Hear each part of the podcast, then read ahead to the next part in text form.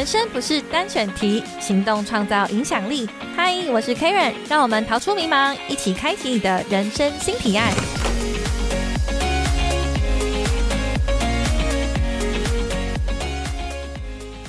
嗨，我是 Karen，欢迎再次回到人生新提案的节目。那这一集想跟大家分享的主题是：工作六年，在什么状态下决定要离职创业的？这个问题真的有非常非常多人好奇，然后也有很多人想问我。那问我的原因，可能第一是他也想离职创业，所以想问问我；第二就是好奇说，其实我原本的工作也不错，为什么要离职？那我说的不错，不是什么高薪啊，或是那种科技公司这种不错，而是我其实很喜欢我正职工作的不错，就是我的正职其实就是我的兴趣。那在什么样子的状态下，我怎么决定要离职创业的？那这一集会分享四个方向，一个是我在真正工作前的目标，还有我对工作的想象；再来第二个是工作后的实际状况；第三是我工作这六年的工作状态；然后最后是决定离职创业的真正原因。好，那就开始跟大家分享喽。好，我在工作前，我先讲一下我的学经历的科系。我一直大学都是，我大学是，我大学是大众传播系，研究所是传播所，所以呢，我在大学研究所加起来，我就学时间大概有七年半，都是读传播相关的。那所以自然而然的，我工作也都是跟传播媒体有关，所以我做过。电视记者、网络记者，然后公关公司，就是跟媒体脱离不了太大关系。工作前的目标跟想象，就是因为我其实从小时候就在帮忙家里的一些开店，然后跟一些兼差去做工作了，所以我很早很早就开始就是跟做工作有关的事情。比如说我是从小一吧，或是幼稚园前就在帮忙家里了，所以我工作时间很长很长。那所以，我对我来说，我工作前对于职涯或是职场的想象，其实就是，嗯，我觉得我应该是个工作狂，然后我觉得我应该是对工作很有热情，然后我希望我可以把工作做好。然后目标的话，其实我没有太多很具体的目标，我不是一个那种很 aggressive、很策略性去对于自己职涯很负责、很负责的人。就是在最初期开始工作的时候，所以工作前对于工作的想象的目标就是我会是一个记者，然后我一直会一直在这这个岗位上、这个工作上，然后去做喜欢的事情。那然后目标其实没有，我就想说，反正有薪水领就好了。然后我也没有特别去规划我要斜杠、我要创业这种很长远的目标。工作前是这样子的，那工作前的想象可能就是哦，大家可能集战力啊，然后一直工作啊，很就是很 hard work 啊，这样子过去。那所以对我来说，我一直工作状态是不是那种很轻松、很放松、很弹性，像现在有很多远距上下班这种这种工作形态。好，那工作后的实际状况，就是我发现工作之后跟我工作前很不一样，不一样在哪里？就是。嗯，因为我觉得我自己是比较独立的人，然后我也自主性也比较高，所以基本上，嗯，在生活上、在工作上的事情，如果交代我，我一定会尽全力把它做好。然后不论是什么样子的方法，好，重点来喽，就是不论用什么方法，我就会把事情做好。可是，在职场上这样子的人好像很讨厌，就是其实，所以我在职场上的呃合作的这种同事同才的关系，并没有真的很深入，也没有很好。首先是我刚说了，我不论用什么方式都会想要把事情做好，所以这个不论用什么方式，其实有可能会是超出组织组织的规范，或是破坏一些大家的那种文化潜规则的状态的。所以有时候我对于我我我这个人在工作上在职场上的时候，真的好像没有什么朋友，就是大家可能喜欢我靠近我会是因为。会是因为就是跟我合作的话，他可以，我们我们双方可以配合的很好，就是就工作上哦。可是如果你要在工作上的私下相处，其实我好像就没有这么的好相处。我自己讲啦，就是。我不是，我就是可能我一听不懂别人要干嘛，就是我就觉得反正说一就一就好，不要在那边绕圈圈，我听不太懂。然后我不是能可，我不是一个听得别人听得懂别人玩笑的人，我对于每一个话我都觉得蛮认真在看待的，所以就别人就觉得我很无趣，然后跟我很难相处，不知道要怎么跟我相处，就会有一些些这样子的状况。然后所以在职涯上，我我常常会觉得我在工作的职场环境跟同事相处的时候，我有点我有点没办法真正的表现自己的状态，然后就是就是因为各司其职，所以有时候你也不能。你也不能就是你你太多的帮忙或是你热心的时候，其实反而别人会觉得说你是不是想要抢表现这样子，这对我来说就有点绑手绑脚的。然后第二个点是绑手绑脚对我来说很痛苦，就是我是一个行动力比较往前，就是我反正你们先做再说的人。那可是组织就有组织的规范，所以这另一个点就是组织有组织的规范，造成我觉得我不我很难适应，就有一点像是。说，呃，水会装进杯子里面，装进盆子里面，装进不同的容器里面，它可以很融合。但我不是，我就觉得我是一块石头，我放到哪个环境，我都还是长一样。那反而是我，我在心态上要一直一直去调整，然后去适应不同组织的文化、组织的规范、组织的价值观。然后对我来说，就是一直一直蛮痛苦的。就是前几年，前几年最痛苦就是菜鸟时期，我还不太能。很适应，所以当我在沟通上，我在工作上，我都不是那种很会沟通的人，我都是非常的，我觉得我自己在在前期的工作状态都是遇到很多挫折，然后很不适应。我常常就很不适应的时候，我就会心情不是太好。所以其实我在 forever forever 就是我工作平均状态都是身心灵状况不太好的时候，但是。专业度当然会提升嘛，因为我毕竟就是一直在工作，然后很沉浸在工作上，没有也没有太多时间去休闲娱乐，所以就对我来说，就是实力、专业、人脉、产业的理解的这些磨练啊，这就是我在工作后我觉得实际的状况。所以一直一直我都非常非常的想要找到自由的状态。我在工作中，我在后续的比较资深、比较。呃，待的比较久一点点的时候，我就希望我在这个产业当中就是比较自由。那当然，后续有后续的前最后一份工作，我是觉得是蛮自由的，就是自己的掌控度比较高。可是，如果你平均客观来想，你要怎么熬过这五六年？我真的觉得，就是对一个人的人生的那种沉淀、成长、痛苦、挫折的各种忍受度，我觉得。平均来说，身心状况真的就是不太好。不论我是做什么样子的工作，今天不是因为我做了什么样子的产业工作觉得痛苦，是因为我这个人就是不比较好像比较难适应别人，对，所以所以大概就是这样了。那我这六年的工作状态会是什么样子？其实，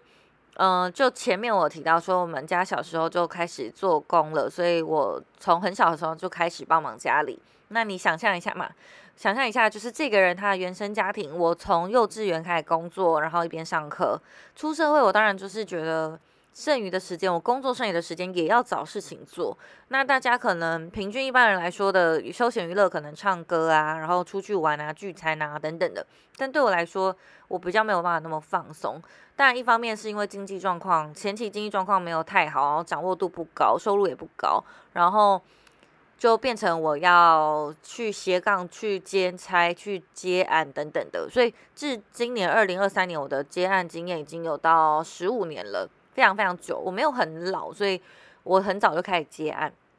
很早就开始做副业。那这工作正职有正职的六年，我一直都是处于处于斜杠的状态。那斜杠有些是有收入，有些是没有收入的，所以。变成我就是私下在经营，就是我下班时间都在经营自媒体，所以有粉丝专业，有 Instagram，有部落格。那我觉得非常非常幸运，我工作的第四年，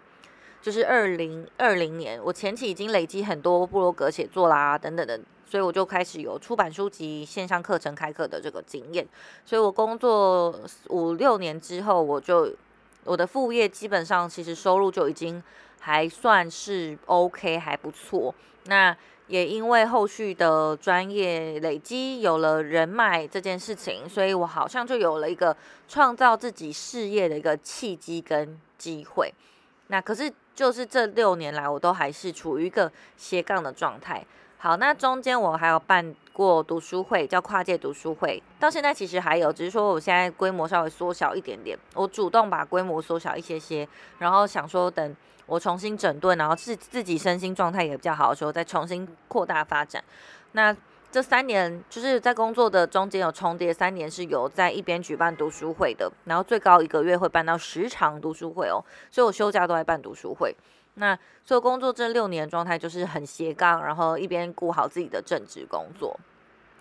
最后呢，就是我是在什么样子的状态下决定要离职，然后决定要创业。那我离职前，其实公司就成立好了，这没有违法哦，因为没有人规定说你是员工不能成立公司嘛。那我先讲为什么要成立公司，那是是因为我我刚刚说我十五年都在接案，所以我接案的这个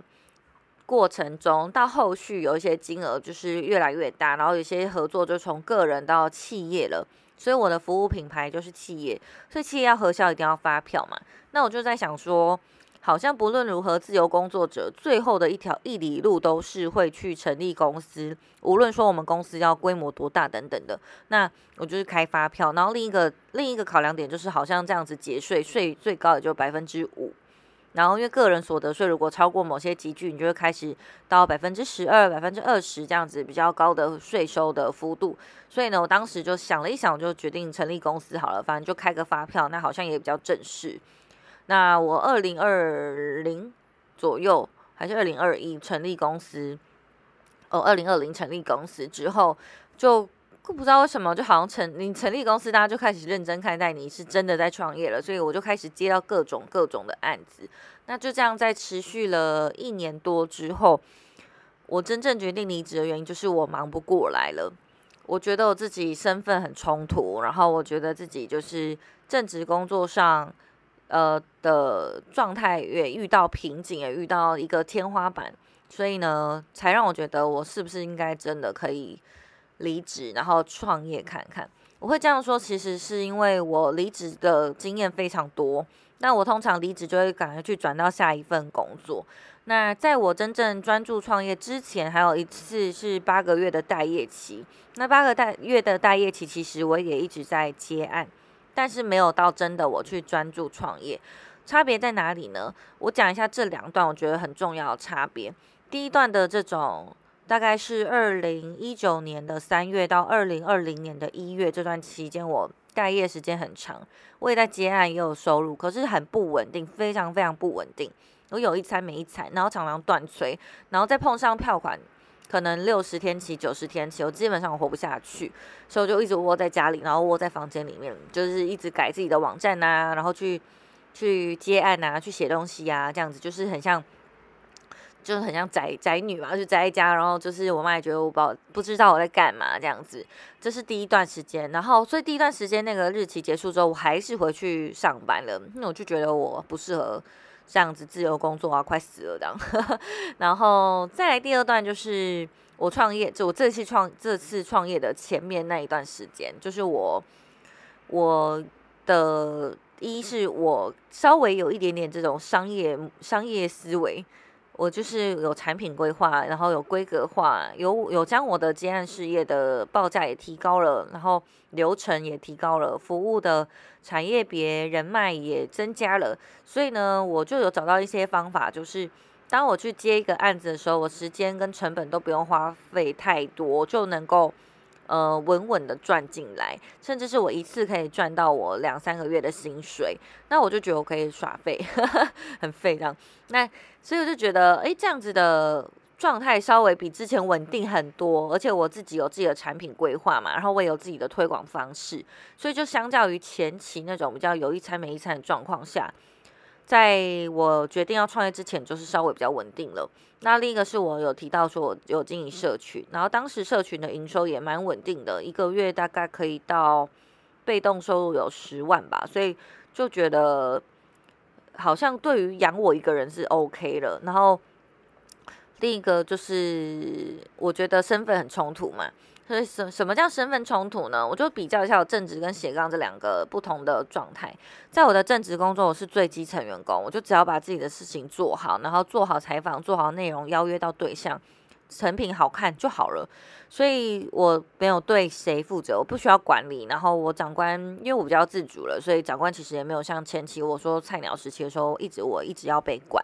所以我在正职工作已经算是掌握度比较高了。但是我下班之后嘞，我说我进社群，所以又包含我要考量到社群的组织营运规划，然后收费方式、推广、行销、设计范围，通通都要自己做。那很多时候经营那些那些社群，然后一两百个人聚集在一起，大家会问你意见嘛？大家会需要你的想法去带领组织前进。然后再就是接案的商业模式、商业考量、商业的未来、商业的目标，这些都是我在下班后要考虑的事。所以我就觉得我身份很冲突。我简单来说，上班当米虫，下班当一条龙，就是很不很不平衡呐。我觉得就是。我的人生是第一次出现我两个身份没有办法负荷的时候，就是就是上上班，我反而已经因为这个习惯线的关系，我已经很能够掌握自己的状态了。下班后反而对我来说才是挑战的开始。那所以我在这样子的状态下，希希望我可以离职，朝创业的方向去成长，去迈进。对我的人生的长远的呃成长曲线可能稍微会高一些些。另一个是，其实我认识很多新创的伙伴，我觉得在跟他们相处的时候，我很快乐，然后我学习很多，每一次的相处上我都很珍惜，然后也很感谢他们对我一切的任何建议，然后想法与分享。在这样子的状态之下，我觉得呃对我来说，maybe 可能创业才是我当下最好的选择。那还有另一个，我觉得大家在考虑这件事情要注意的，就是我觉得我的工作是可逆性的，然后甚至是我在外头这种创业上的经验，我可以带到下一份工作去。这个是这个是我有退路的，我有退路的。所以我觉得，如果你是在考虑要创业的人，你要先思考，呃，如果你是在考虑要离职创业的人，你要先思考，就是你是否有足够的客户人脉。资源专业让你有退路，可以做好创业的事。我觉得说到大家会觉得说应该不要留退路啊，可是可是就是有一个保险嘛。我真的说，真的，我如果现在失败，我还是可以为我可以是可以去做其他我能做的事情。所以在这种时候，好像离职就是创业是一个选项。那我还有其他选项，不是说我今天创业就没有其他选项了。所以对我来说，大概是讲，我就从前期那种迷茫工作。痛苦的状态，到现在自己创业，然后自己掌握、自己创造、自己拥有任何的机会，对我来说，可能身心状态上会稍微比较好一些些。那当然，我也希望自己在商业上可以更多、更多的成长，然后认识更多、更多人。所以，我觉得创业后，反而也一直在跳出自己的舒适圈，去做以前自己不会做的事情。像我二零二三今年的目标，就是希望自己可以好好跑业务，然后好好的去，嗯。用透过业务力的方式去带带起整个公司整体的成长，而不是嗯过去我过去其实我们在商务开发比较被动，所以今年也有今年的目标，所以我觉得创业对我来说就是一个人生的新的一条路啦，并不是说创业就比较厉害或者创业就是比较特别，并没有，我觉得他就是呃一个人他愿意为自己的人生做更多更多负责，然后扛起责任的一种选择。好，那今天就跟大家分享到这边，就是我自己的人生的一些经验。如果你有相同的经验，或是你有想要问问题的话呢，都欢迎来到我的 Instagram 跟我分享。我的 Instagram 账号是 Lady Karen 五零三 L A D Y K A R E N 五零三。那相关资讯呢，我也会放在这个资讯栏，欢迎大家来跟我聊聊哦。我是 Karen，下集见，拜拜。